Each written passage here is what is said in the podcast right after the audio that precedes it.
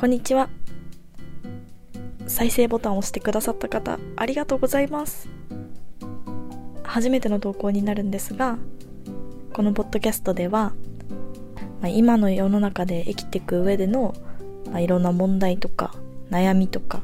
まあ、そういった部分、まあ、細かな話が多いと思うんですけど、まあ、そういう話をできればなと思って始めてみました。早速なんですけれども今日はタイトルにある通り予防線を張って生きるのをやめたい。っていうことについて話していきたいと思います。予防線を張るってどういうことかっていうと、まあ、要するに、人から傷つけられる可能性があるんだったらその前に自分で自分を傷つけておくっていうことなんですけど、まあ、例えばなんですがまあ私が仕事で失敗をしましたと。そしたらそれを見ている同僚上司取引先、まあ、なんか周りの人がいたとしてなんかその人たちが自分に対して「あこいつ仕事できねえな」あこいつまた同じミスしてるよ。あこの人取引先として信頼できないな。とかなんかいろんなマイナスの評価をするんじゃないかっていう不安あるじゃないですか。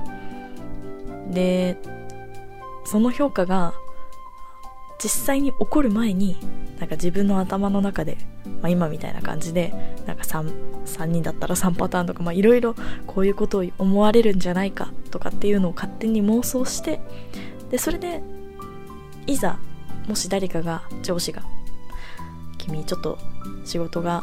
できないね」とか、まあ、そんな直接的なことを言ってくれる上司はいないかもしれないんですけど何かしら私の評価を悪い評価を言ってきた時に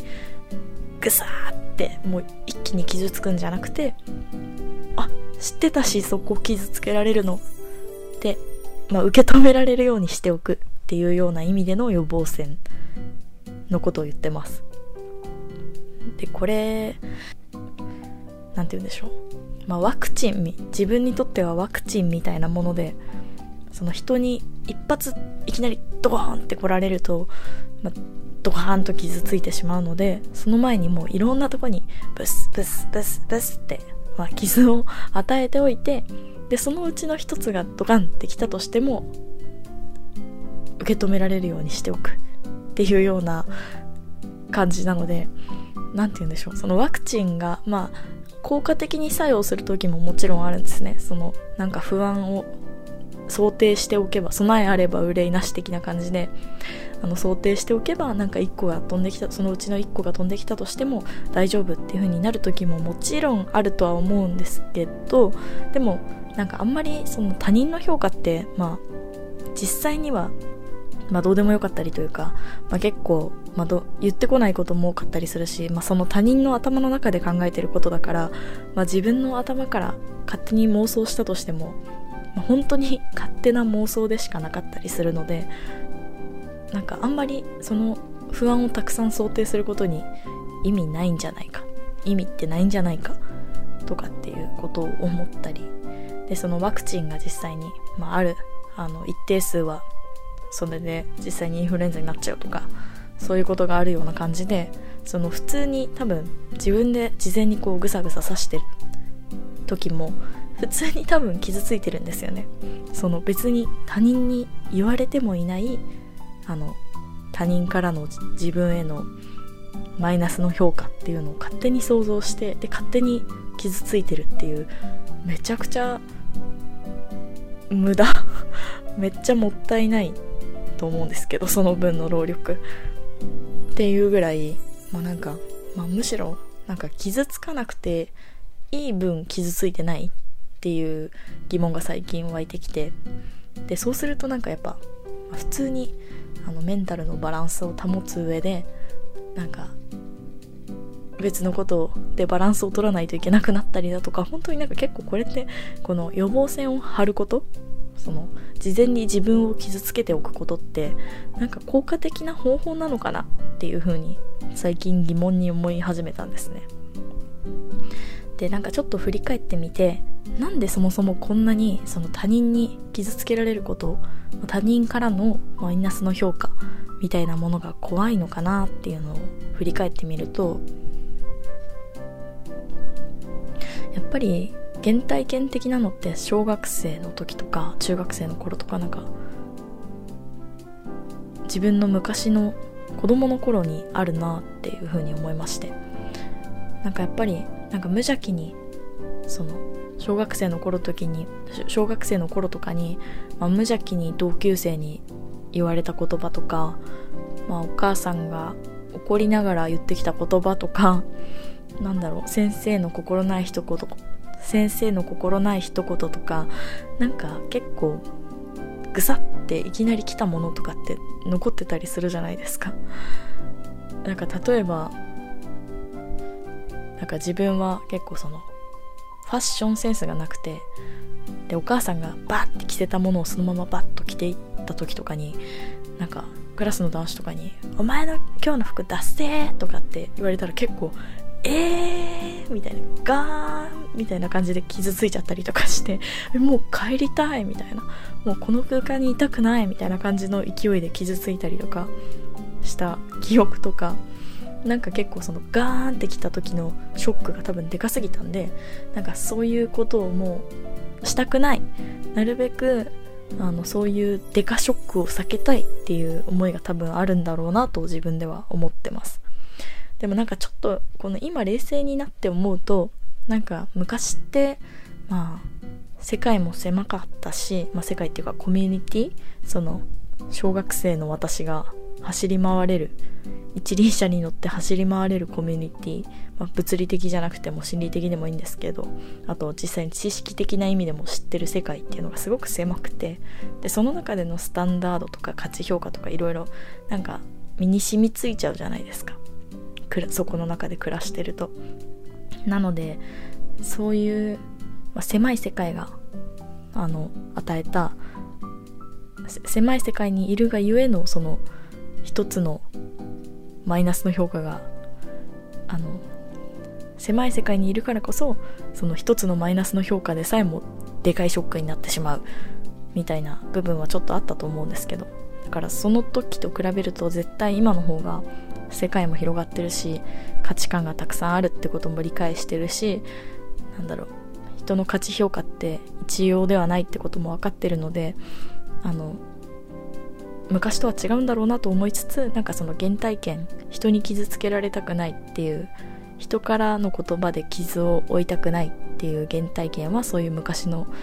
頃にあるんじゃないかなってちょっと振り返ってて思いました。まあでもね、そんな原体験は変えられないので、今後じゃあ実際にそのなんか失敗したとかやらかしたとか、人の価値評価人が自分に下す評価っていうのが気になっちゃう時にまあ、どうしていくか、まあ、この予防線張りまくるのだと、まあ、結局自分が傷ついてコスパ悪いから違う方法探さなきゃって思って悩んでた時にあの友人が言ってた方法としてあのその一切の価値評価をしない。っていう方法を教えてもらったんですねだから私がもう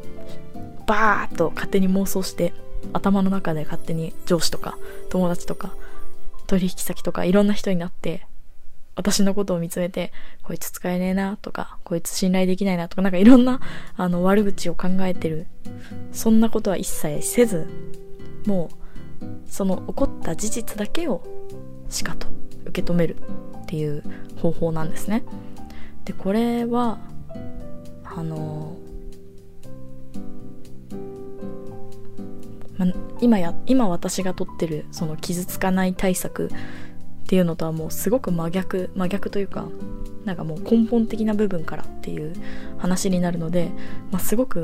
まあ、自分には訓練がいることだなって思ったんですけど、まあ、早速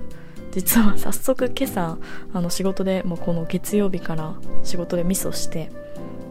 でやったなーって思った時にやっぱりいつもの思考の癖が抜けなくてあのついついなんかその、まあ、メールでその失敗が発覚したんですけどそのメールの CC に入ってる人の気持ちに 勝手になっちゃってなんか感情移入してうわこいつこんなくだらないミスしてるよ。ほんと使えねえな。なんかいろんなことをなんかマイナスのこと考えそうになっちゃったんですけどその時にあいかんいかんいかん。そうじゃなくてこういうなんか勝手な妄想、まあ、これ言ってしまえば勝手な妄想なのでなんか私の立場からその相手の気持ちとか分かんないのでなんかそういう余計な感情移入みたいなのしないで。でそれであの私は今このミスをした。それに対してどう対応するか。再発しないためにどうするか。じゃあ今何するか。みたいななんか本当事実を受け止めて淡々と次のステップを考えるみたいな。すごく本当なんか感情でいっぱいだった私とはもう本当対照的に、まあ、感情的なものじゃなくて、まあ、事実を見つめてその次のステップを見定めるみたいなすごく現実的でいい方法だなっていう風に、まあ、実際に失敗してみて思ったところでした。まあでもねやっぱりなんか長年培ってしまった自分の思考の癖っていうのは抜けなくてですね。なんかついついやっぱりあの妄想劇場というかその他人の気持ち他人からの自分の評価劇場を繰り広げて繰り広げてしまってなんかついつい他人目線で自分を評価してなんか他人目線で自分を評価するっていう妄想をしてしまいがち。でそれで無駄に不安になったりあのビビったりしてしまいがちっていう思考の癖がすごく抜けないんですけど、まあ、ちょっとずつ、まあ、それなんかやっぱりやりすぎると生きにくいのでとっても。ほんとなんか無駄に心配性だったり傷ついたりなんか次の一手次の一手というか次の一歩どこに踏み出すべきかみたいなのが見えなくなっちゃったり、まあ、結構マイナスなことが多いなっていうのが最近の思いなのでまあ多分本当一個一個変えていくしかないんですけど、まあ、次になんか失敗とかなんか不安に思うことがあったりしたらその事実だけを受け止めるっていう方法で対処を考える。対処法を考える。っていうことをちょっと、まあ、自分の生活にも徐々に取り入れていきたいなって思った次第です。という感じで今日はこの予防線を張りまくって生きるのやめたいっていうテーマで話してみました。いろいろこれからもこういう生き方に関する悩みとかなんか人生における問題とかキャリアジェンダーとかそこまでちょっと広げそんな中お堅くするつもりはないんですけど、まあ、いろんな